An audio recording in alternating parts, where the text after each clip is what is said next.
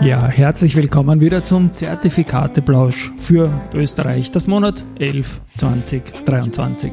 Mein Name ist Christian Drastil, ich bin der Host dieses Podcasts. In Kooperation mit dem Zertifikateforum Austria, presented by Raiffeisen Zertifikate, Erste Group, BNB Paribas und Dadat gibt es seit Oktober 22 monatliche Plauschausgaben zum Zertifikatemarkt in Österreich, stets am Verfallstag. In der heutigen Ausgabe geht es um die neue Zertifikate-Lupe der Finanzmarktaufsicht, einen Blick auf die ATX-Derivate an der Eurex, den Talk mit ZFA Award Founder Christian Röhl, zumindest Auszüge daraus, und die neue ZFA-Umfrage. Und los geht's. Ja, der erste Punkt ist die neue Zertifikate-Lupe, die die Finanzmarktaufsicht FMA in ihrer aktuellen Ausgabe äh, der Serie Reden wir über Geld, die unter redenübergeld.fma.gv.at zu finden ist und die Zertifikate Lupe ist da nicht nur ein Beitrag, sondern gleich ein ganzes Tool. Und das geht jetzt darum, dass die FMA ein webbasiertes Informations- und Vergleichstool für Kleinanleger gelauncht hat. Das soll einen Überblick über den österreichischen Zertifikatemarkt geben, die gängigsten Zertifikatekategorien erklären und nach Risikokosten und Performance einordnen. Zudem kann man mit Suchfunktion das konkrete PRIPS-Kit Basisinformationsblatt zu einem Zertifikat selbst hochladen und mit dem Gesamtmarkt vergleichen. Also da geht es um Kosten, Performance, Risiko, solche Sachen. Die Ergebnisse werden in Grafiken dargestellt. Das Ganze habe ich getestet und schaut eigentlich relativ eindrucksvoll aus. Also kann man gerne mal herumspielen damit. Ähm, die Zertifikate sind eine Anlageform, die Produkte für jede Ertrags- und Risikopräferenz sowie für jede Marktlage bieten. Dementsprechend vielfältig sind die Produkte auf diesem Markt. Das sagt der Vorstand der FMA, der Helmut Ettel.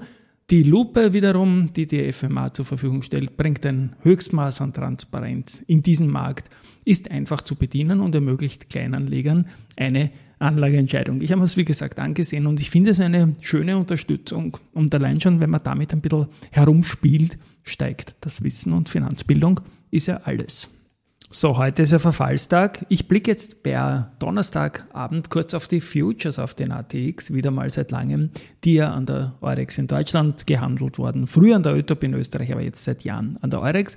Der ATX der hat an der Kasse geschlossen mit 3261,9 Punkten und der Monat Dezember steht im Future in der Mitte bei 3279 Punkten, also 18 Punkte über der Kasse. Gehandelt worden sind 28 Kontrakte und es gibt ein Open Interest von 7924 Kontrakten.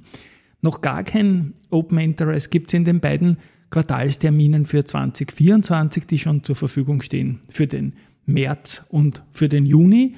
Und da haben wir einen Futures-Preis äh, in der Mitte von äh, 3289 für den Märztermin und 3178 für den Juni-Termin. Das hängt damit zusammen, dass natürlich in der Phase zwischen März und Juni sehr, sehr viele Dividenden gezahlt werden und da gibt es eben diesen Abschlag, dass das Aufgeld vom Future quasi gedreht wird, weil ja die Dividenden hier nicht gezahlt werden.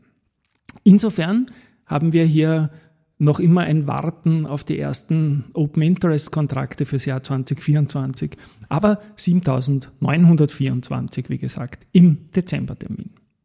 Für den Börse People Podcast, wo es jetzt auch das erste Buch gibt, dazu dann mehr in der kommenden Ausgabe, habe ich auf der Gewinnmesse mit dem Christian Röhl gesprochen. Man kennt ihn, er ist ein Erfinder des Zertifikate-Awards in Deutschland und in Österreich und ich spiele ein paar Passagen ein.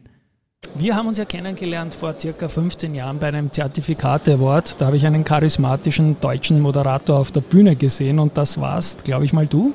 Kann mich noch erinnern, cooles Outfit, Fachwissen pur.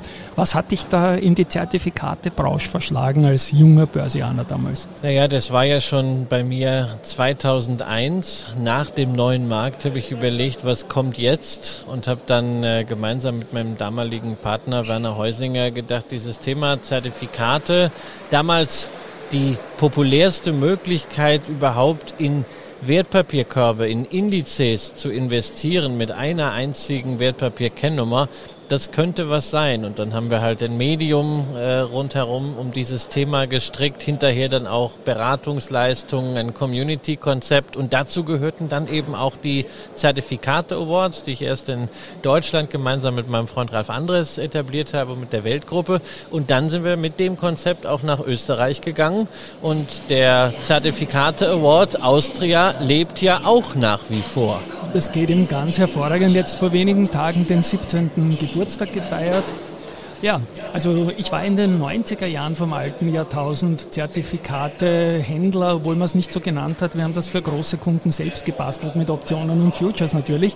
Wo ist deine fachliche Herkunft, bevor es Zertifikate geheißen hat? Mein, meine fachliche Herkunft ist eigentlich wirklich äh, sehr, sehr begrenzt. Äh, für mich war es immer Learning on the Job, Learning by Doing.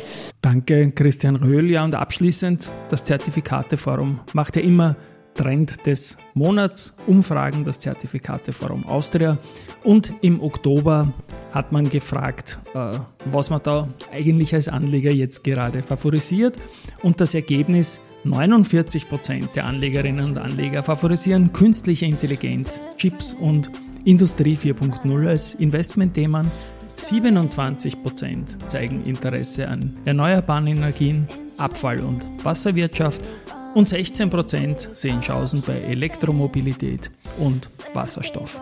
So, das war's für heute. Nächstes Mal im Dezember haben wir wieder einen Quartalsverfall und tschüss einmal beim Zertifikate Plausch für Österreich. Am I investment lady with hands and codes? Am I